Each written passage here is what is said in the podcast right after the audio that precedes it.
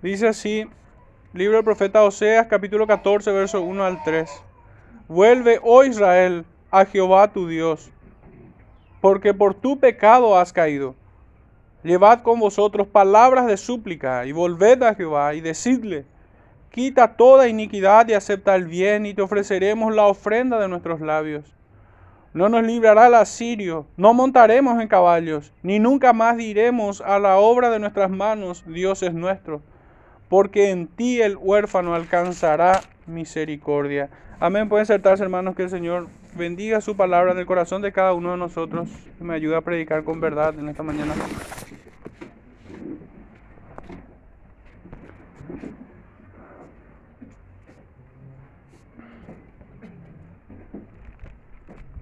El título de este sermón, hermano, es ¿Cuánto sigue? El camino de salvación o el camino a la salvación, pudiéramos titularla de esta manera. Quisiera hacer una introducción tomando la cita que encontramos en Lucas capítulo 13 a modo de presentar una imagen del tema que vamos a estar tratando esta mañana. Lucas capítulo 13 desde el verso 22 al 30. Dice así, pasaba Jesús por ciudades y aldeas, enseñando y encaminándose a Jerusalén. Y alguien le dijo, Señor, son pocos los que se salvan.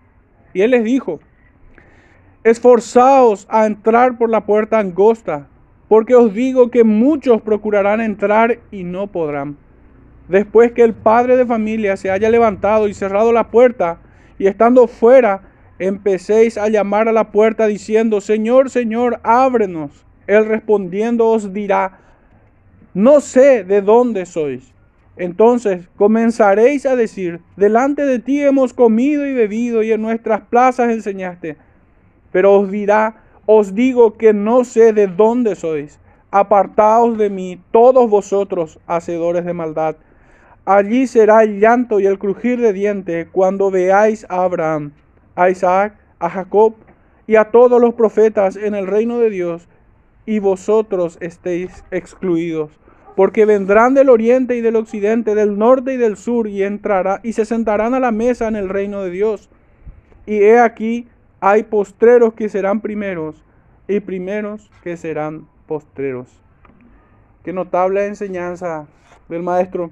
De hecho que esta es la base de su enseñanza escatológica, cerrando ya casi el libro de Mateo, próximo a su crucifixión, en los capítulos 24 y 25. Solo que allí obviamente eh, se expande un poco más el sermón, pero se encuentran los mismos elementos que tenemos aquí.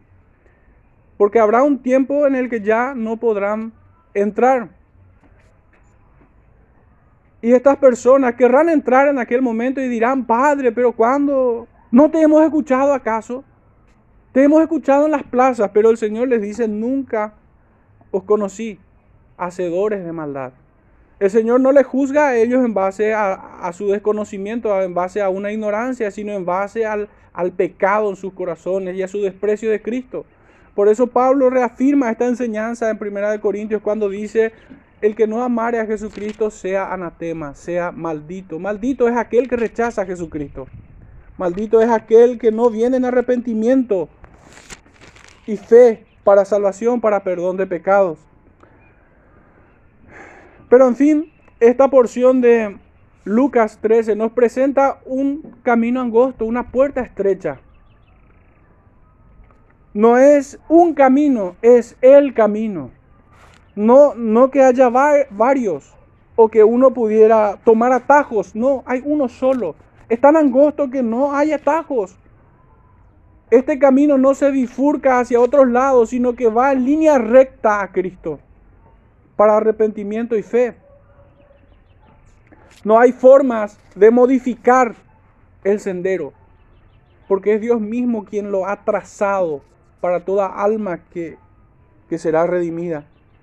Hermanos, en esta mañana vamos a estar dividiendo nuestra porción de Oseas en tres puntos y es un poco tocante a los tres versículos en los que vamos a estar avanzando.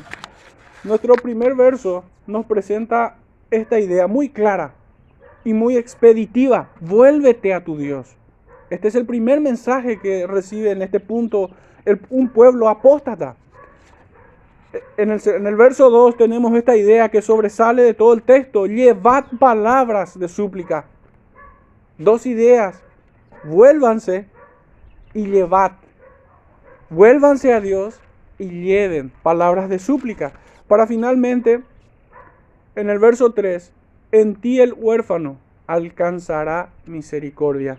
Esta es la promesa para aquellos quienes se vuelven a su Dios y vienen a Él trayendo palabras de súplica. En fin, leíamos en el primer verso, vuelve, oh Israel, a Jehová tu Dios. El profeta hace un llamado solemne a este pueblo. Hermanos, este llamado no es con sorna, no es un mensaje divertido, no es un llamado con una sonrisa de oreja a oreja, como muchos pretenden predicar en este tiempo. Este es un mensaje, este es un llamado formal, solemne, urgente.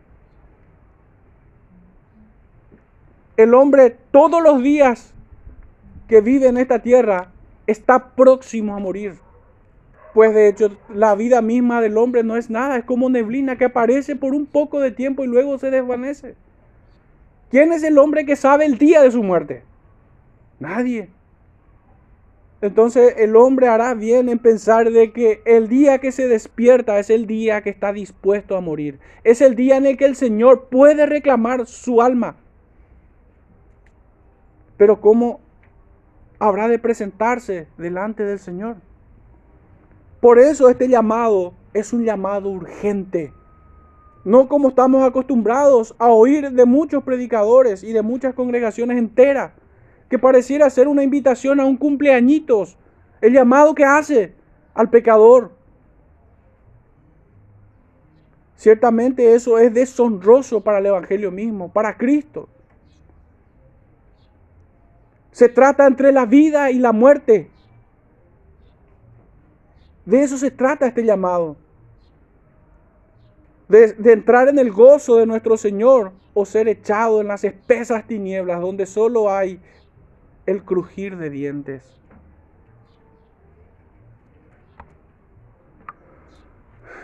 Muchos lo hacen porque no quieren ofender al oyente. Es como si se apoderara de, de los predicadores vergüenza por predicar el Evangelio fielmente. Es como si el, predicador se, se hiciera más sabio que Dios y creyera poder hablar mejor que los profetas que fueron inspirados por la tercera persona de la Trinidad. Siempre he de recordar que de manera obviamente pecaminosa lo veo, el hecho de que muchos andan por ahí ofreciendo un abrazo, como si ese abrazo te hiciese miembro de la familia de Dios. Muchos ofrecen a Cristo como si fuera un mozo que te va a servir algo. O como algo que se pueda postergar. ¿Qué le hemos de decir, hermanos, a aquellos a quienes llamamos al arrepentimiento y no vienen? Tómate tu tiempo cuando puedas. No, ese no es el mensaje. Es un mensaje urgente. Y el rechazo de su llamado, hermanos, es un agravante mayor para su condenación. El que se retira sin haber respondido positivamente al llamado que hace el Señor por, medio de su evangelio, debe ser advertido que va camino a condenación. Que las llamas empiezan a tiritar su nombre, reclamando su alma en ese lugar. Esa es la impresión que debe llevar toda persona que rechaza a Cristo. Y ni hablar de, considerar siquiera después de la muerte la herejía católica del purgatorio, como si fuera que hay un paso intermedio donde uno puede encontrar un atajo al, al cielo. Ni hablar de eso. Pero hermanos, los que postergan el llamado, la respuesta a este llamado, son viles, son malditos. Su alma está ligada a la condenación. Están emparentados con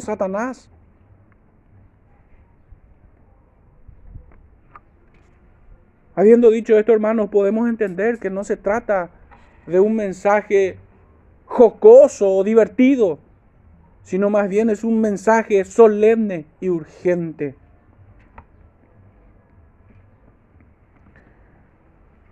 Y lo primero que les hace notar el profeta es que están lejos de Dios. Por eso les dice, vuélvanse, vuélvete. La primera idea que cala hondo en el corazón del profeta es que están lejos.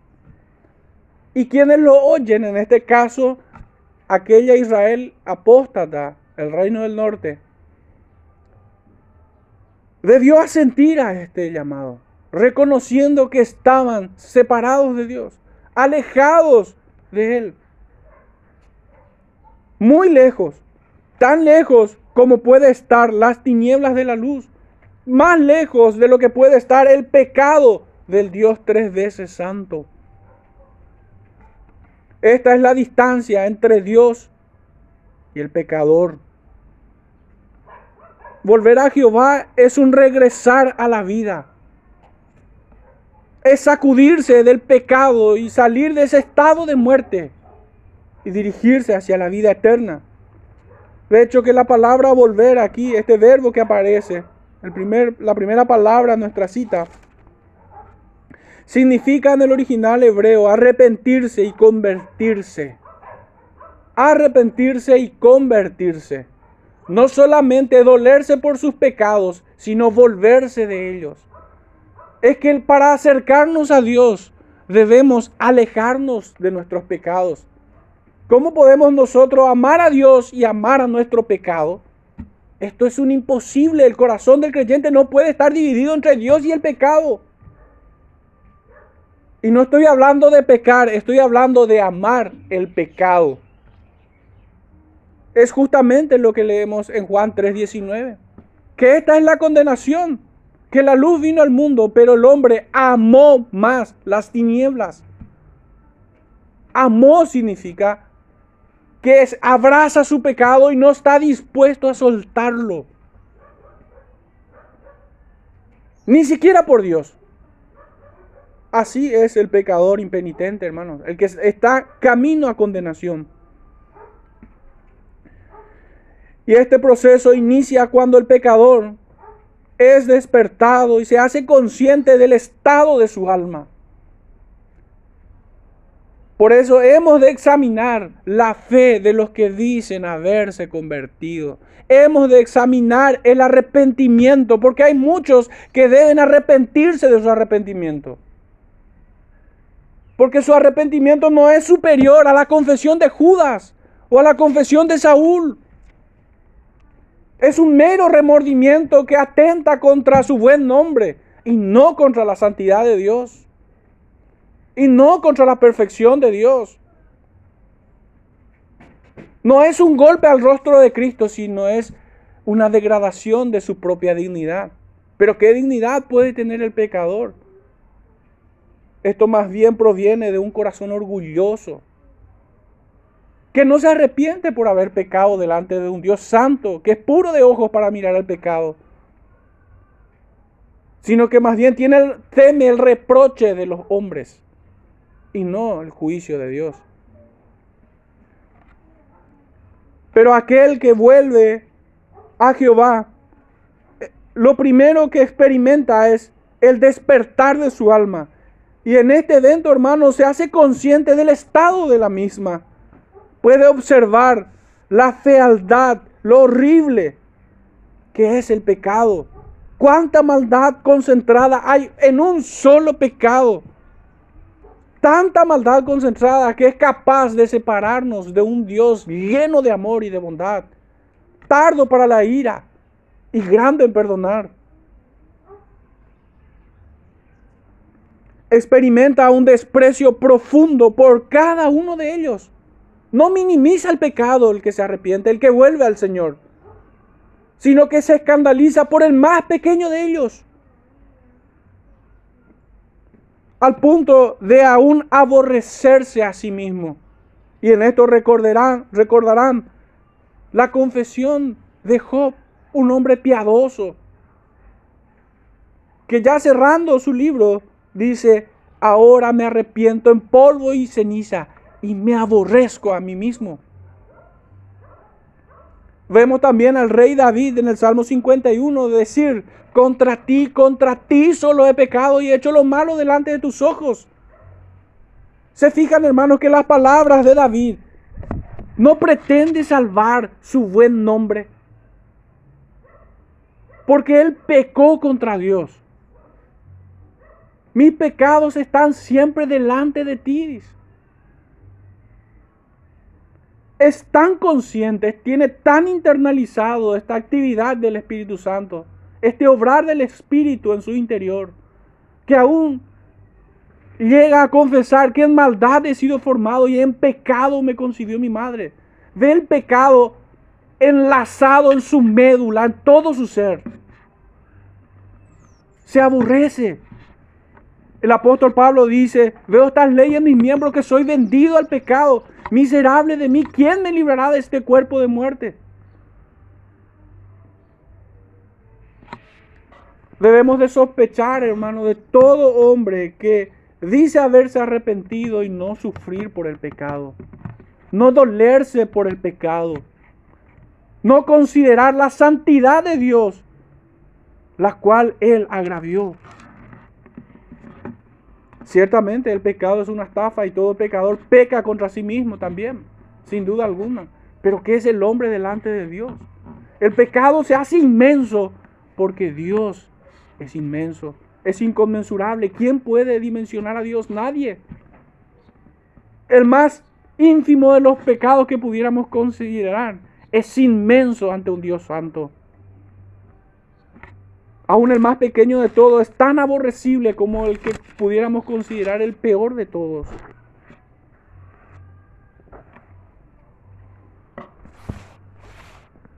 Es así como inicia este caminar hacia Cristo, hacia la salvación de nuestras almas. El camino de salvación comienza aquí, hermanos. Por eso me sorprende y quedo muchas veces consternado y aún espantado cuando veo congregaciones que ofrecen divertimento. ¿Acaso hay tiempo para eso? ¿Acaso hay tiempo para hacer tonterías? ¿Qué tiene que ver la paja con el trigo? El profeta Jeremías dice que la paja se tira al fuego y el trigo al granero, hermanos.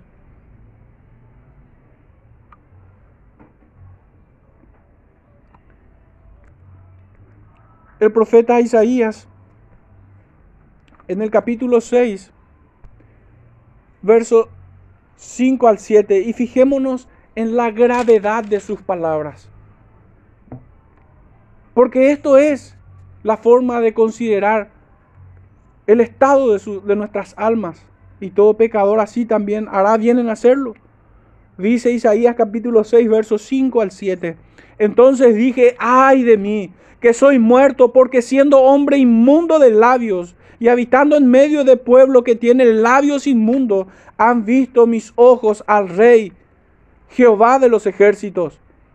Y voló hacia mí uno de los serafines teniendo en su mano un carbón encendido, tomando del altar con sus tenazas, y tocando con él sobre mi boca, dijo, he aquí que esto tocó tus labios, y es quitada tu culpa y limpio tu pecado. ¿Qué ocurre entonces, hermanos, con el que dice haber visto a Cristo? Con el que dice haber conocido al Cristo de las Escrituras. Puede comportarse como una persona poco seria. Puede comportarse como si fuera que se ganó el sorteo de la quinela o algo parecido. No, son palabras graves las que debe expresar. Ay de mí, dice. Ay de mí. Porque siendo de labios inmundos, siendo pecador, mis ojos han visto al Rey de Israel, a Jehová de los ejércitos, a aquel que tiene su vida en sus manos.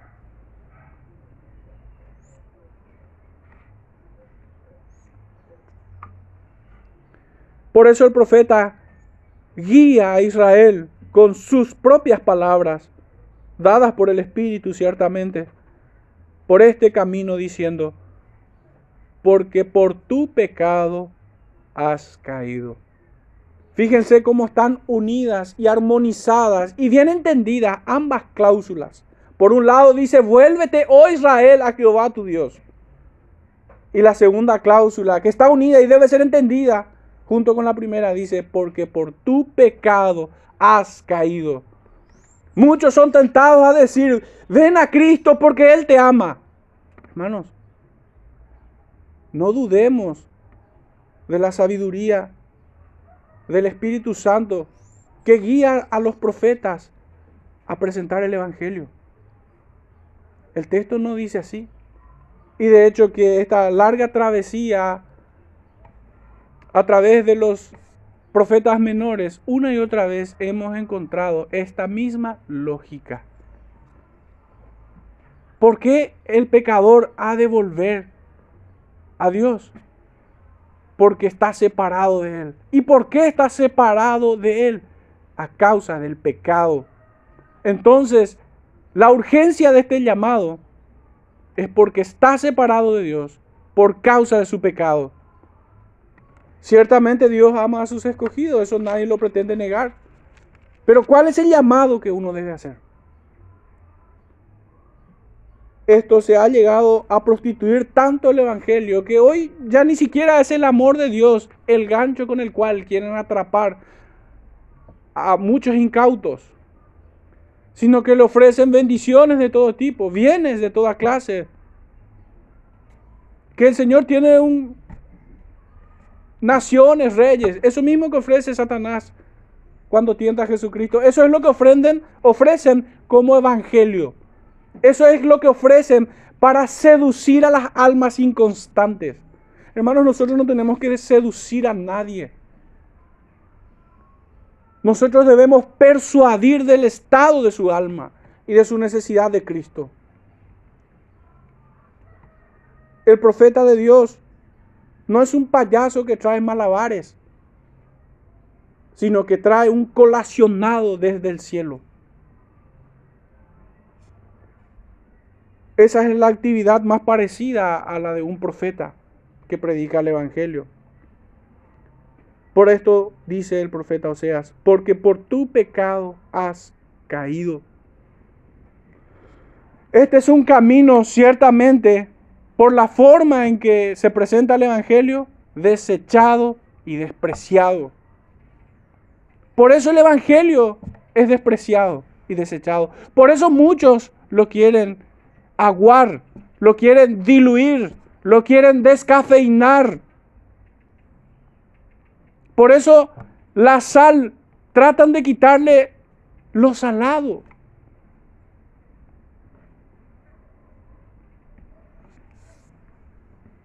Porque los impenitentes no quieren escuchar este llamado. Pero ¿y cómo puede ser entonces que ni siquiera en la iglesia esta clase de mensaje pueda ser bien recibido? El llamado al arrepentimiento. En una ocasión un pastor me había dicho, Germán, está bien. Predicas. Bien. Pero demasiado ya predicas en contra del pecado. Un misionero disque bautista.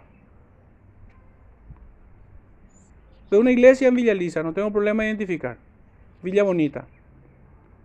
Demasiado ya predicas en contra del pecado. Y yo ingenuamente trato de explicar, ¿verdad? Cuando tuve que en ese instante detectar a un falso maestro, a un ministro de Satanás. ¿Por qué hemos de predicar el arrepentimiento a la iglesia, a los ya convertidos, a la familia de la fe? ¿Por qué hemos de llamar al arrepentimiento? Porque ya lo habían dicho muchos antes. Que el arrepentimiento no es un momento en la vida del creyente, sino es un estilo de vida. ¿Por qué ofende tanto al hermano el ser reconvenido por el bien de su alma a apartarse de su pecado. ¿Por qué ofende tanto? Es porque probablemente no sea un hermano. Es porque probablemente aplica para él Primera de Juan capítulo 1 versos 5 al 9. No está en luz, no anda en luz y la sangre de Jesucristo no limpia su pecado. Porque para que esto se haga eficaz en su vida, que la sangre de Cristo limpie sus pecados, Él debe andar en luz. como Dios es luz. Y de esta manera tenemos comunión unos con otros. Ese es el condicionante. Pero una persona que aún permanece muerto en sus delitos y pecados, en tinieblas, no anda en luz. Aunque pudiera ser un demonio maestrado. Aunque pudiera ser eso. Pero hermanos, la, la conducta no es el camino al cielo. Sino un verdadero arrepentimiento y conversión de su vida pasada. Ciertamente vivimos el Evangelio y por medio de ella santificamos nuestras vidas y esto es visible, como lo dice el apóstol, somos cartas leídas por todos. Nuestra conducta testifica de Cristo o trae vituperio a su nombre. El profeta Zacarías en el capítulo 1, verso 3 y 4 dice, diles pues, así ha dicho Jehová de los ejércitos, volveos a mí, dice Jehová de los ejércitos, y yo me volveré a vosotros, ha dicho Jehová de los ejércitos. No seáis como vuestros padres a los cuales clamaron los primeros profetas diciendo, así ha dicho Jehová de los ejércitos, volveos ahora de vuestros malos caminos y de vuestras malas obras. Y no atendieron, ni escucharon, dice Jehová. Hermano, este es el mismo mensaje. Desde Adán. Solamente que estos hombres tienen otros agravantes. Es que ya habiendo visto los pecados de sus padres, perseveran en el mismo.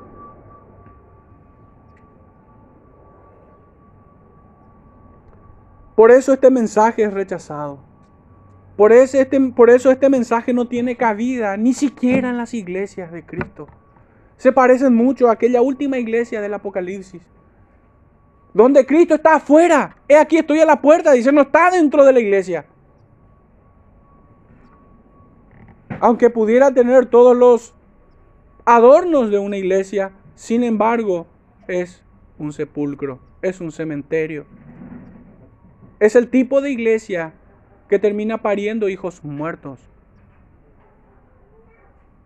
Es como el trabajo de un sepulturero que maquilla los cadáveres, pero no infunde vida, no hay vida en ellos.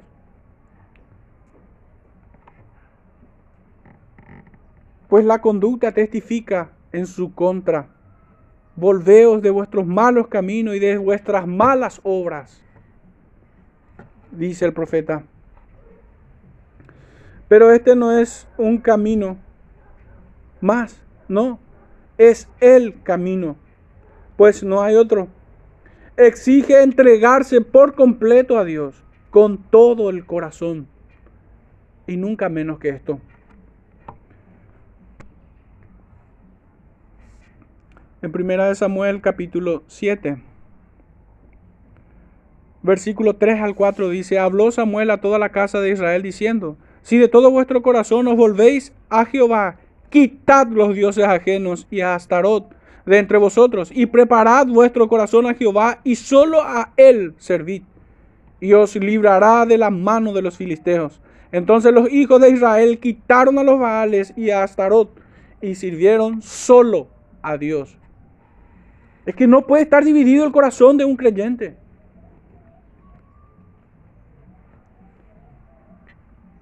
El mismo espíritu se ve reflejado en la exhortación que el profeta Joel en el capítulo 2, versos 12 y 13 dice. Por eso pues ahora dice Jehová, convertíos a mí de todo vuestro corazón, con ayuno y lloro y lamento. Rasgad vuestro corazón y no vuestros vestidos, y convertíos a Jehová vuestro Dios, porque misericordioso es y clemente, tardo para la ira y grande en misericordia, y que se duele del castigo.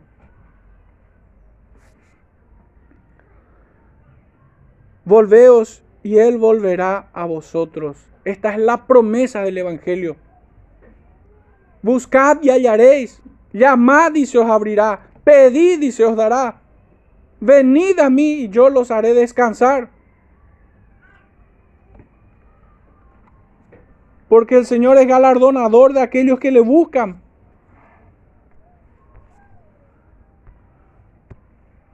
Capítulo 55 del libro del profeta Isaías, versos 6 al 7, dice, buscad a Jehová mientras pueda ser hallado. Llamadle en tanto que está cercano.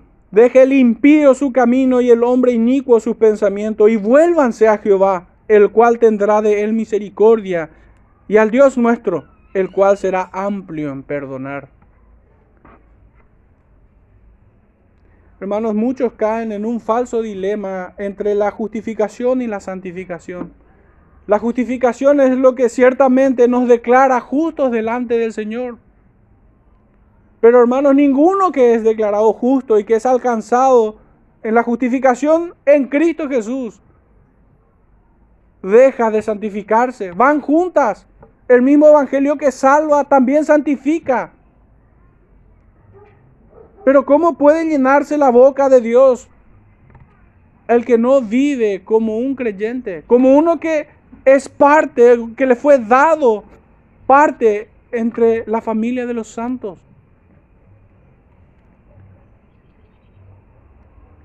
El día de ayer decíamos que muchos podemos entender la doctrina de la justificación y aún así no ser justificados. ¿Cómo puede ser que Cristo nos liberte de la condenación del pecado y de la culpa, pero no así de la esclavitud al pecado? ¿De qué nos ha librado el Señor entonces? Si no nos ha librado de la esclavitud del pecado. Y si se sigue enseñoreando en nuestras vidas. Más bien esto se acerca más a vosotros sois de vuestro padre el diablo y los deseos de vuestro padre queréis hacer. ¿O por qué piensan que el Señor mismo acusa a aquella Jerusalén, la cual miraba entristecido, diciendo, este pueblo de labios me honra, pero su corazón está lejos de mí?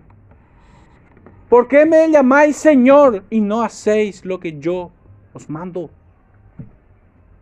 ¿Por qué muchos le llaman el amigo fiel y no guardan sus mandamientos? Vosotros sois mis amigos si hacéis lo que yo os mando. ¿Por qué muchos se atreven a, decir que aman a Cristo y no guardan sus mandamientos? Si, si me amáis, guardad mis mandamientos. Hermanos, todos aquellos quienes se jactan de ser un hijo de Dios, pero desprecian la palabra del Señor, necesitan una bofetada para no blasfemar más. Y que sea el Señor mismo quien se las cobre, no nosotros pero es lo que necesitan. Por si acaso de alguna manera se les resetea el cerebro o el corazón de esa manera. Y ciertamente no me estoy excediendo. Porque el mismo apóstol dice, para esto te he puesto en Creta. Para que corrigieses lo deficiente. Para taparle la boca a los que es necesario. Taparles la boca. Que trastornas casas enteras.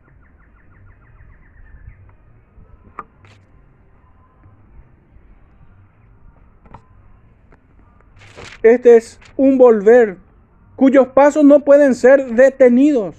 Es la obra del Espíritu Santo en el interior de todo aquel que peregrina de la ciudad de destrucción y se dirige a la ciudad celestial.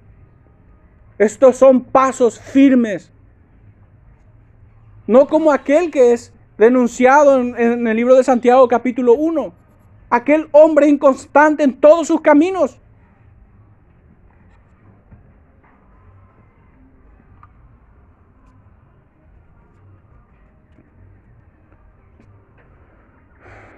Conlleva a renunciar al pecado y responder así a este llamado. Porque nadie que no renuncie a su pecado puede asentir a este llamado. Puede que se engañen a sí mismos y de esa, de esa manera muchos van como un efecto placebo a condenación. Ellos se autoconvencen de que sí respondieron, sí yo hice mi oración, Sí, yo asisto a iglesia, sí, yo pertenezco a tal congregación. Pero todo eso, hermanos, es como una pastilla placebo que le engaña. Es como un anestésico que quita momentáneamente los efectos de la condenación, pero que llegado a su tiempo cobrará su víctima.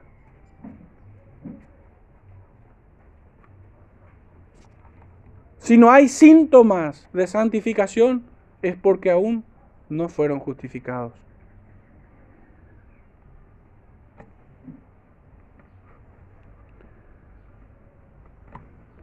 El profeta Jeremías capítulo 3, versos 18 y 19 dice así. En aquellos tiempos irán a la casa de Judá, a la casa de Israel, y vendrán juntamente de la tierra del norte a la tierra que hice heredar a vuestros padres.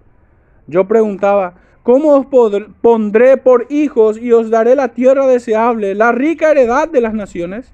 Y dije, me llamaréis Padre mío, y no os apartaréis de en pos de mí ya como un pequeño anticipo de nuestro tercer versículo, donde nos dice el profeta Oseas, de que los huérfanos encontrarán a un padre, no serán abandonados, sino que el Señor los tomará por hijos. Leemos también en el Evangelio de Mateo capítulo 11, versículo 28.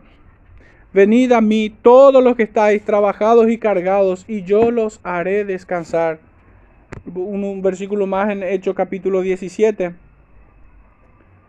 Versículo 30 dice, pero Dios, habiendo pasado por alto los tiempos de esta ignorancia, ahora manda a todos los hombres en todo lugar que se arrepientan. ¿Por qué? Porque este es el llamado.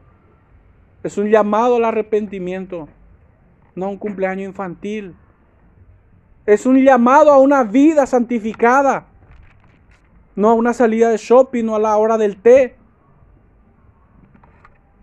Y que por increíble que parezca, muchas iglesias lo han adoptado como parte de su práctica. Se ha hecho una institución, hermanos, de los congresos, de las conferencias, de los campamentos, de los conciertos de los torneos de fútbol, de ping-pong, de tenis, de ajedrez, de lo que fuera. Es necesario alienar el alma de los perdidos. Pudiera sonar muy macabro, hermanos, pero ya sea por ignorancia o de pura maldad, esto es lo que hacen.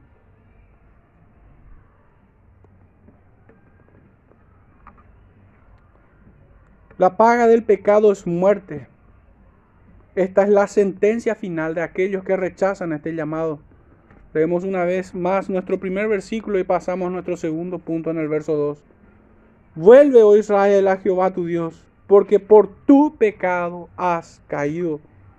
Llevad con vosotros palabras de súplica y volved a Jehová y decidle, quita toda iniquidad y acepta el bien y te ofreceremos la ofrenda de nuestros labios. Y es que ciertamente todo aquel que va a Jehová no puede ir con las manos vacías. Tiene que llevar algo que ofrecer. Hermanos, no hay otra cosa que pueda aceptar el Señor sino a su Hijo Jesucristo para salvación. En Él nosotros somos aceptados.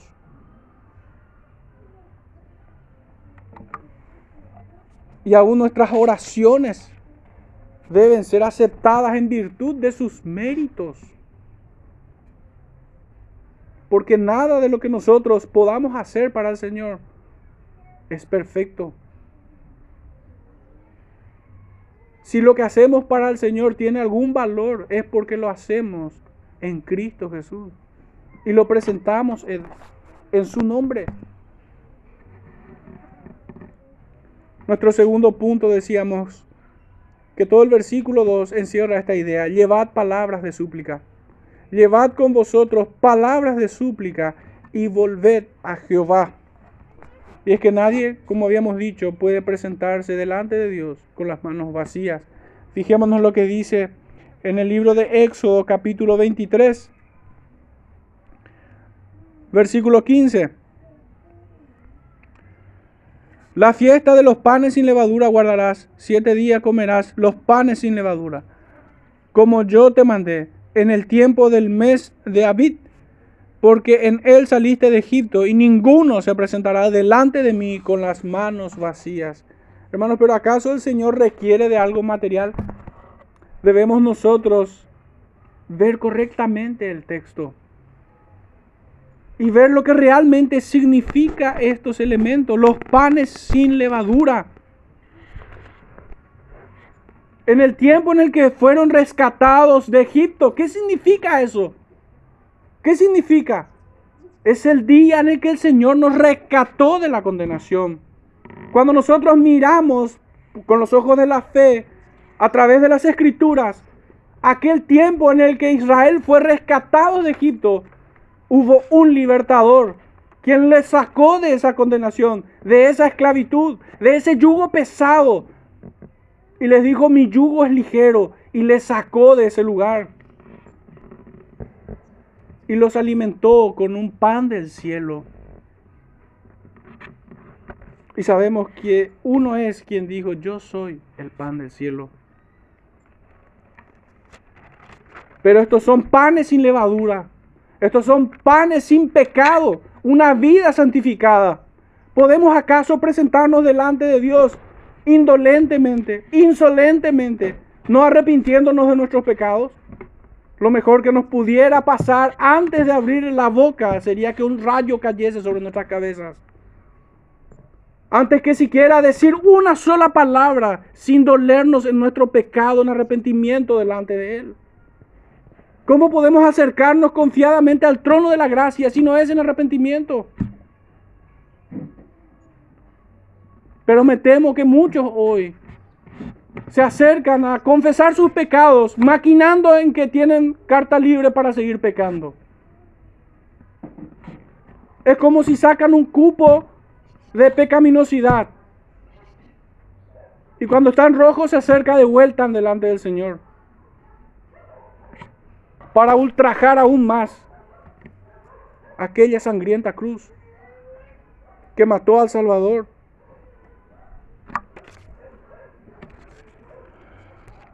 El profeta Miqueas, capítulo 6, versículo 6 al 9 dice: ¿Con qué me presentaré ante Jehová y adoraré al Dios Altísimo? ¿Me presentaré ante él con holocaustos, con becerros de un año? ¿Se agradará Jehová de millares de carneros o de diez mil arroyos de aceite? ¿Daré mi primogénito por mi rebelión, el fruto de mis entrañas, por el pecado de mi alma? Oh hombre, Él te ha declarado lo que es bueno. Y que pide Jehová de ti solamente el hacer justicia y amar misericordia y humillarte ante tu Dios. En el libro de Santiago capítulo 4 dice, afligidos, lamentad y llorad, dice. Y Dios se acercará a vosotros. Esto no quiere decir que no, encuentro, que no encontremos gozo al acercarnos al Señor en oración. Pero lo primero que hemos de hacer es examinarnos cómo nos estamos acercando. No sea que seamos fulminados y en aquel día escuchemos la dura sentencia de nunca os conocí hacedores de maldad. Hermanos, ¿quiénes son los que van a decir, pero Señor, ¿no te hemos oído en la plaza? ¿No hemos hecho esto y aquello en tu nombre? ¿Quiénes son los que van a decir eso, hermano? Aquellos que llenan las iglesias hoy. Esos son los que van a decir. Pero Señor, yo me he congregado y he oído tu palabra todos estos años.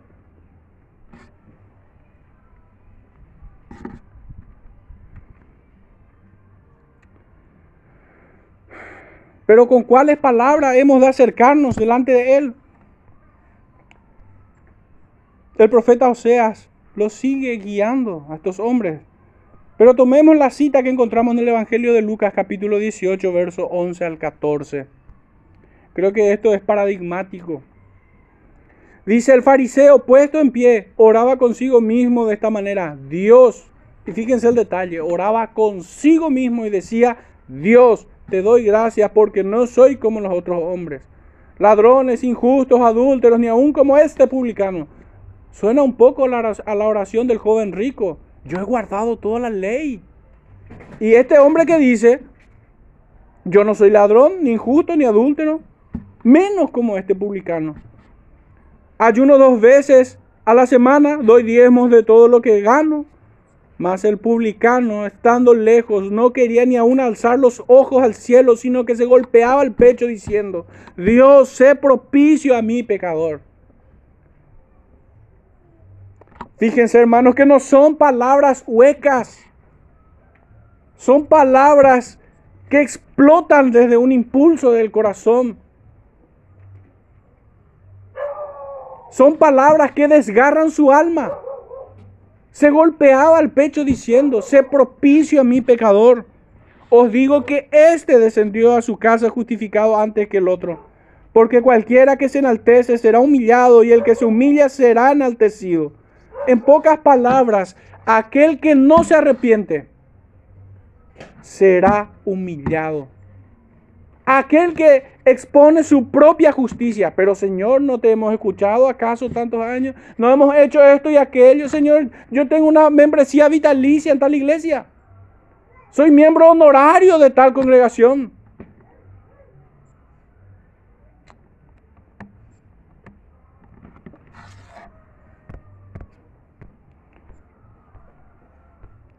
El profeta Joel, volviendo al capítulo 2, verso 17, dice así, entre la entrada y el altar lloren los sacerdotes, ministros de Jehová, y digan, perdona, oh Jehová, a tu pueblo, y no entregues al oprobio tu heredad, para que las naciones se enseñoreen de ella. ¿Por qué han de decir entre los pueblos, ¿dónde está su Dios? ¿Por qué los ministros hoy se resisten a exhortar a las congregaciones? Joel los exhorta a ellos diciendo esto. Los ministros debieran presentarse delante del Señor, rogando misericordia, pero deben presentarse delante de sus congregaciones con amonestación. No, pero eso es cosa del Antiguo Testamento, dirían algunos, queriéndose excusar. Pero el apóstol Pedro le quita a todo escape diciendo que tiene por justo, mientras esté en el cuerpo, despertar vuestro entendimiento con amonestación. Y el apóstol Pablo en todas sus epístolas no cesa de traer este tema. Tal vez el texto más claro es el que solemos citar en 2 de Corintios capítulo 13 verso 5, donde exhorta a toda la congregación a examinarse si está o no en la fe. Uy, qué ofensa, ¿cómo le vas a llamar al autoexamen a los que son creyentes. ¿Quién sos vos para juzgar? ¿Quién sos vos para poner mi pecado? No, el Señor nos llama al amor, a la fraternidad, a callar el mensaje y a dejarte morir en pecado. es un eufemismo de esto último.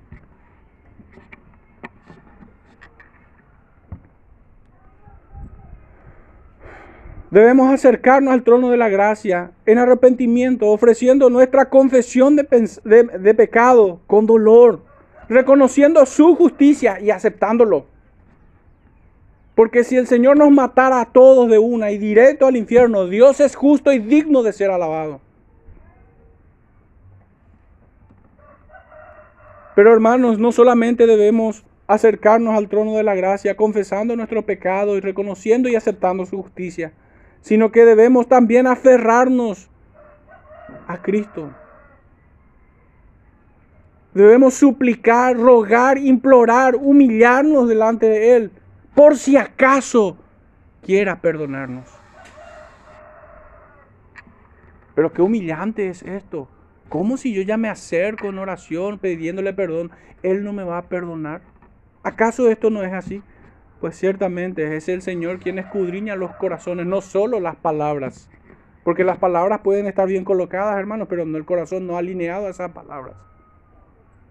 Puede que nosotros nos engañemos y digamos, pero yo hice una oración muy correcta, no me olvidé de ninguno de mis pecados. Incluso le pedí que me perdone. Pero el Señor escudriña el corazón. Así como escudriñó el corazón de David por medio de aquella parábola de Natán así como escudriñó el corazón del joven rico, diciéndole, ve y vende todo lo que tienes y sígueme.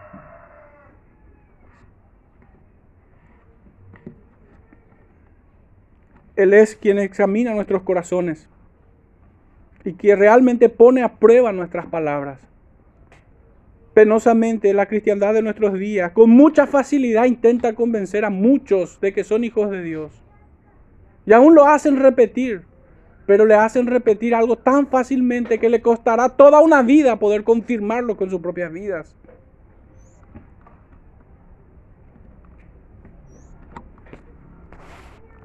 Debemos traer delante de Él palabras sinceras.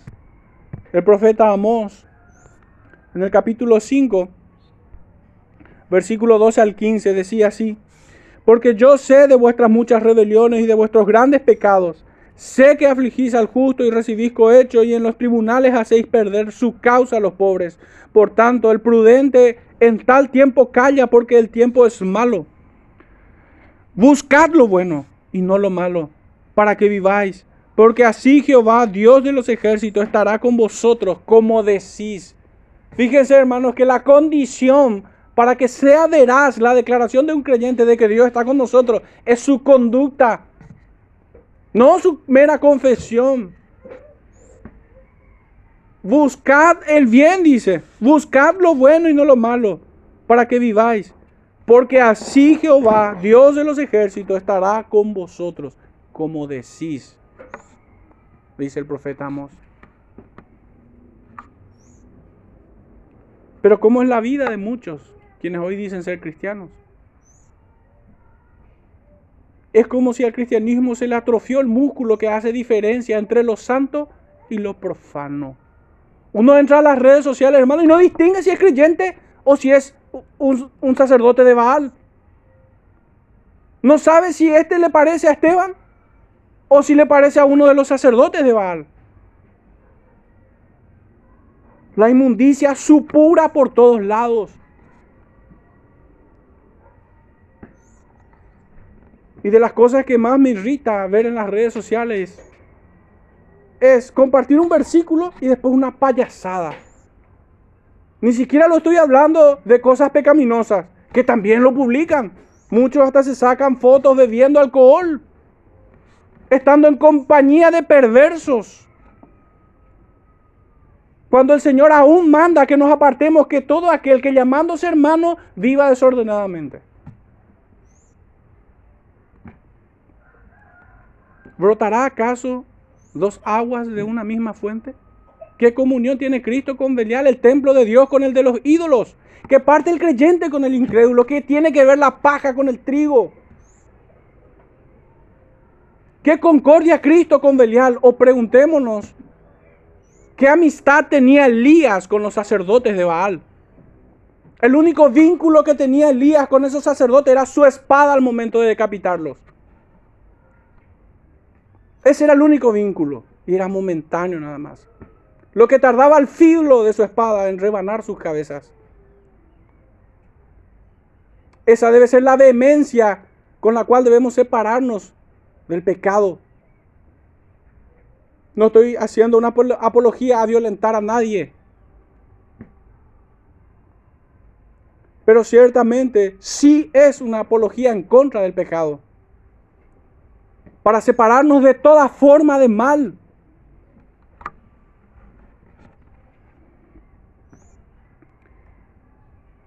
El profeta Oseas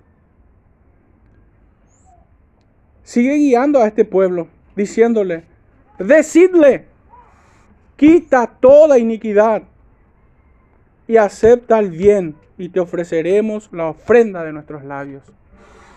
Fíjense que dice, toda iniquidad. No hay excepciones. No hay un pecado al cual nosotros podemos tenerlo como si fuera un juguete con el cual encariñarnos. No podemos nosotros decir, Señor, quita toda iniquidad, déjame este amigo pecaminoso nomás. Déjame este pecadillo nomás acá. No podemos hacerlo. El profeta es claro. Les guía, les conduce a Israel a decir, quita toda iniquidad. Les da las palabras exactas con las cuales acercarse al trono de la gracia. y acepta el bien y te ofreceremos la ofrenda de nuestros labios. Es que no hay otra forma de ofrecer algo bueno al Señor, algo que le agrade, si Él mismo no quita de nosotros toda iniquidad. Porque ciertamente esta es una gracia del Señor. El Señor nos concede en su gracia santificación. Cristo ora por su pueblo, por cada uno de sus escogidos. Aún hoy intercede por nosotros. En Juan 17, ora por toda su iglesia. Guárdalos en tu verdad. Tu palabra es verdad. Santifícalos en tu verdad. Significa esto.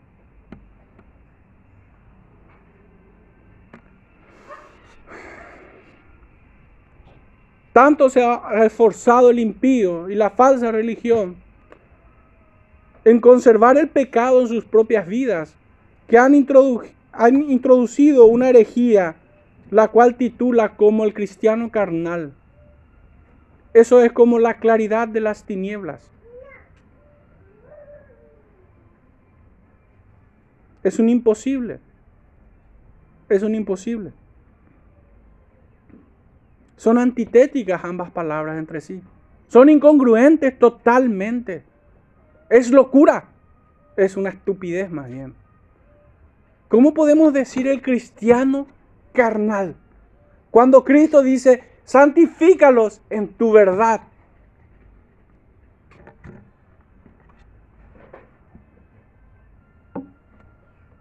El profeta entonces los guía a esta oración, pues no podemos decir ni ofrecer nada sensato, a menos que seamos guiados por el Espíritu Santo. Dios se agrada en aceptar aquello que, que ofrecemos según su perfecta voluntad. Nosotros no podemos ofrecer fruto de nuestra imaginación. Hermanos, así como nosotros no vamos a recibir nada que Él no prometa, tampoco nosotros podemos ofrecer algo que Él no pida. Las falsas religiones están llenas de este principio. De ofrecer cosas que Él no pide y de pedir cosas que Él nos ofrece. Así es que surge el Evangelio de la prosperidad, el Evangelio de no tocar el ungido, el Evangelio de Satanás.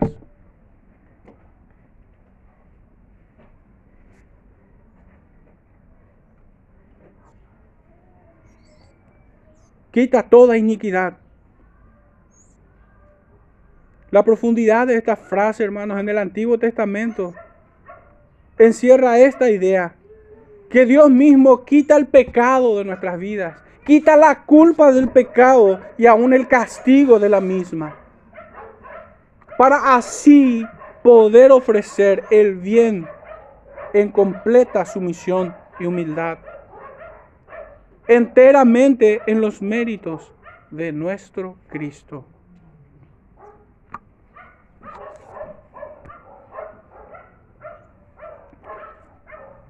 el salmista en el capítulo 116 nos dice esto, verso 19, 16 al 19.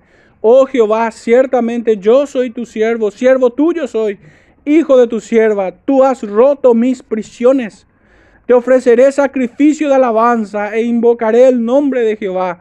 A Jehová pagaré ahora mis votos delante de todo el pueblo, en los atrios de la casa de Jehová, en medio de ti, oh Jerusalén. Aleluya. Fíjense, hermanos, que antes que el salmista diga, te ofreceré sacrificio de alabanza, dice, ciertamente yo soy tu siervo y tú has roto mis prisiones. Pero si el creyente sigue esclavo del pecado, ¿cómo se atreve a ofrecer alabanza al Señor? Es como escupir a su rostro.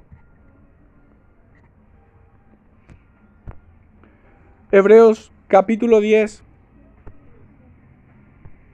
versículo 19 al 24 dice, Así que hermanos, teniendo libertad para entrar en el lugar santísimo por la sangre de Jesucristo, por el camino nuevo y vivo que Él nos abrió a través del velo, esto es, de su carne, y teniendo un gran sumo y teniendo un gran sacerdote sobre la casa de Dios, acerquémonos con corazón sincero, en plena certidumbre de fe purificados los corazones de mala conciencia y lavados los cuerpos con agua pura.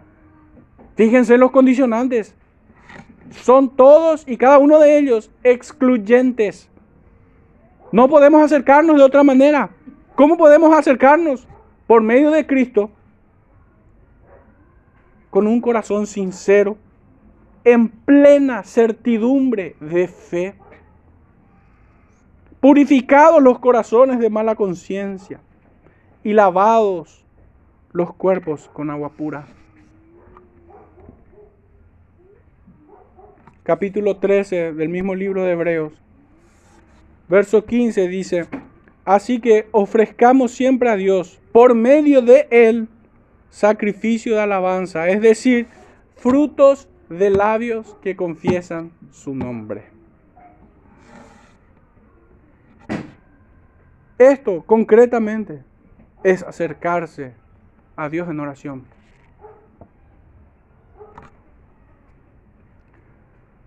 De hecho, esa es la enseñanza de nuestro Salvador. En el Evangelio de Mateo capítulo 6, versos 5 al 13. Nos enseña a orar, no como los fariseos hipócritas, sino hablando con un corazón sincero, en plena certidumbre de fe, pidiendo perdón por nuestros pecados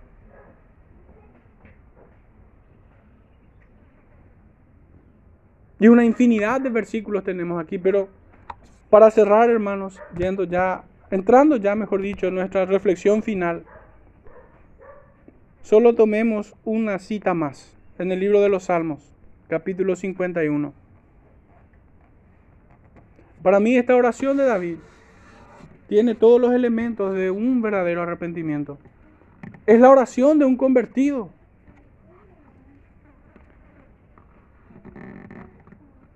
¿Y qué, cuáles son los elementos que veo en este salmo? Desde el verso 1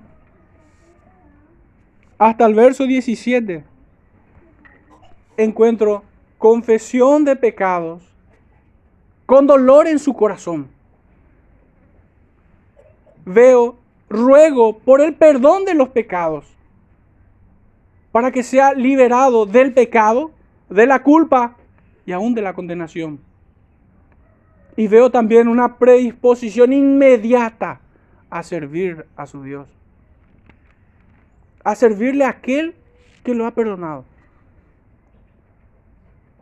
Si no encuentro estos tres elementos, hermanos, me resulta imposible confiar en la confesión de alguien. Si alguien solamente confiesa sus pecados sin dolor y no se convierte ciertamente, hemos de dudar. Si confiesa y aún simula dolor, pero no ruega la santificación, no pide al Señor que le limpie con hisopo para que sea más blanco que la nieve, si no pide de corazón esto, dudo de su oración y de su confesión. Pero aún si tuviera todas estas palabras y después de esto no está dispuesto a entregarse por entero a su Señor, también desconfío de él de la persona que dice ser creyente. Fijémonos lo que dice, hagamos una lectura rápida y con esto cerremos. Y que el Señor nos guíe ciertamente. Solamente quedarían algunas preguntas nada más después de esto. Dice, ten piedad de mí, oh Dios, conforme a, tu misericordia. Conforme a la multitud de tus piedades, borra mis rebeliones. Lávame más y más de mi maldad y límpiame de mi pecado. Porque yo reconozco mis rebeliones y mi pecado está siempre delante de mí. Contra ti, contra ti solo he pecado y he hecho lo malo delante de tus ojos, para que seas reconocido justo en tu palabra y tenido por puro en tu juicio. He aquí en maldad he sido formado y en pecado me concibió mi madre. He aquí tú amas la verdad en lo íntimo y en lo secreto me has hecho comprender sabiduría. Hasta aquí es el primer punto. Verso 7. Purifícame con hisopo y seré limpio. Lávame y seré más blanco que la nieve. Hazme oír gozo y alegría y recrearán y se recrearán los huesos que has abatido. Esconde tu rostro de mis pecados y borras todas mis maldades. Crea en mí, oh Dios, un corazón limpio y renueva un espíritu recto dentro de mí. No me eches de delante de ti, no quites de mí tu santo espíritu. Vuélveme el gozo de tu salvación y espíritu noble me sustente. Aquí hasta aquí es el segundo elemento que encuentro un ruego incandescente para ser santificado y vivir delante de Él rectamente. Verso 13, la tercera parte de esta oración. Entonces enseñaré a los transgresores tus caminos y los pecadores se convertirán a ti. Líbrame de homicidios, oh Dios, Dios de mi salvación. Cantará mi lengua tu justicia. Señor, abre mis labios y publicará mi boca tu alabanza, porque no quieres sacrificio que yo lo daría. No quieres holocausto. Los sacrificios de Dios son el espíritu quebrantado.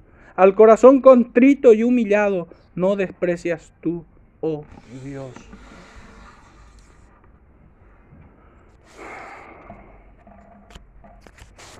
Creo que he omitido un texto.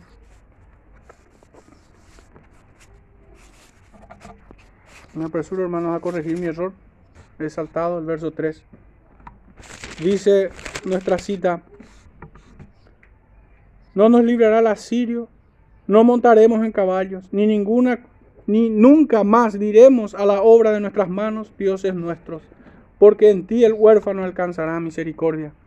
En ti el huérfano alcanzará misericordia.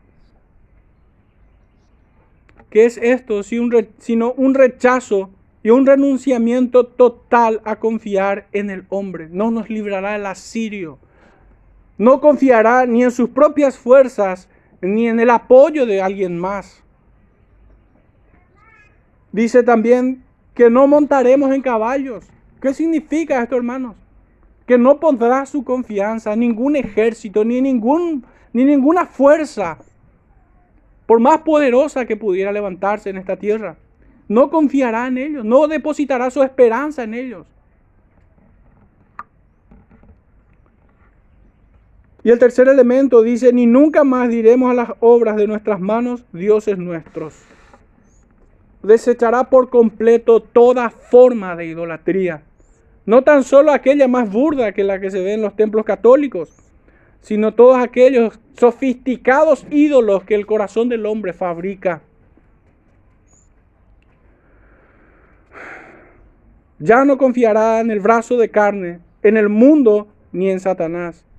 Se allana por completo a Dios, se rinde y deposita toda su confianza en Cristo y únicamente en Él. Porque no hay otro en el que pueda ser salvo. No hay otro mediador entre Dios y los hombres sino Cristo. Nadie más fuera de Él puede procurar por su alma. El que es conducido en este camino de salvación se distancia de toda forma de idolatría. Se distancia de, Asiria y de Egipto, pudiéramos decir. Sus alianzas son cadenas y lazos con el enemigo. Se distancia de los poderes del mundo. ¿Cómo un encadenado pudiera ofrecer libertad a otro encadenado? No hay forma. Solo alguien que venció la muerte y resucitó al tercer día es capaz de liberar su alma. Por esto el Señor dice que la verdad os hará libre. Separado de Cristo, el hombre se encuentra separado de toda esperanza. Y cualquier cosa a la que se aferra es cosa vana, pues se encontrará desposeído de todo bien para su vida. Por ello, la mejor metáfora que encontramos es la que el profeta Oseas nos dice, porque en ti el huérfano alcanzará misericordia Miremos a través de la parábola o de la, enseñanza de nuestro maestro en Lucas 15, versos 11 al 24. No hace falta ahí, todo el mundo conoce el hijo pródigo. Cuando ese hijo decidió apartarse de la casa del padre, vivió huérfano. Ni las riquezas ni los bienes que había llevado consigo en su camino al mundo pudo salvarlo. Pero cuando fue despertado en su alma, vio la condenación de su alma. Vio sus muchos pecados. y cómo procuró ser aceptado por el Padre. No merezco ser llamado tu hijo. Tómame como uno de tus jornaleros. Pero el Padre amoroso se goza en que su hijo vuelva a la casa y lo recibe como a un hijo. El Señor promete a lo largo de sus muchos textos que Él es benefactor de los huérfanos, de aquellos quienes peregrinan en esta vida buscando su perdón, buscando su favor. Y huérfano no es, no son aquellos quienes son hijos del padre de mentira. El Padre nos acoge como a hijos. Él nos dio potestad de ser hechos hijos de Dios. El Espíritu Santo da testimonio a nuestro espíritu de que somos hijos de Dios y aún por el cual clamamos Abba Padre. Y Cristo nos trata como hermanos, pues no se avergüenza de llamarnos así. Hebreos 2.11. Muy concretamente, somos familia en Cristo Jesús. Somos la familia de Dios para todos aquellos quienes vienen en este camino de salvación, en la obra del Espíritu, en la justicia de Cristo. De esta manera somos recibidos por el Padre como hijos. Ahora sí, hermanos, ya entrando en nuestra reflexión final. Recordemos el contexto de las palabras del profeta o sea, el contexto histórico. Toda una nación. ¿Todos se salvaron? No. Algunos se salvaron, sí. ¿Acaso el profeta o sea, conocías a aquellos que se salvaron? No, pero Dios sí. Y esta es justamente la esperanza que nosotros tenemos de predicar, de seguir ampliando y extendiendo este llamado de volver a Jehová. Volved, oh Israel, a Jehová, porque por tu pecado has caído.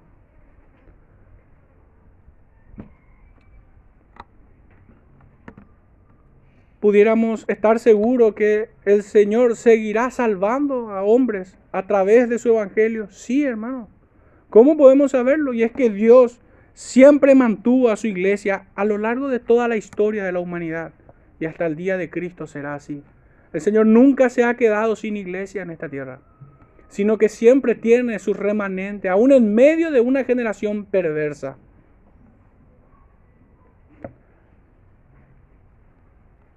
Entonces, ¿para quiénes está dirigido este, este mensaje, este llamado? Para ti, para mí, para todos. Para todos aquellos quienes pudieran escucharnos hoy. A incrédulos para perdón de pecados y salvación. Pero también para creyentes para una vida santificada. Para recordarnos que, es, que el Señor nos sacó de las tinieblas a su luz admirable. Hermanos, que el Señor nos ayude en esta misión que Él encarga a la iglesia, no solo a los pastores, de ir y predicar el Evangelio, ir y hacer discípulos a todas las naciones. Esta es una responsabilidad que tengo yo y que, y que tiene cada uno de ustedes. No se necesita un púlpito para, para presentar este llamado. Se necesita tan solo tener a alguien al lado que pudiera escucharnos. Esta es la responsabilidad que tenemos delante de Él. Oremos hermanos dando gracias al Señor una vez más.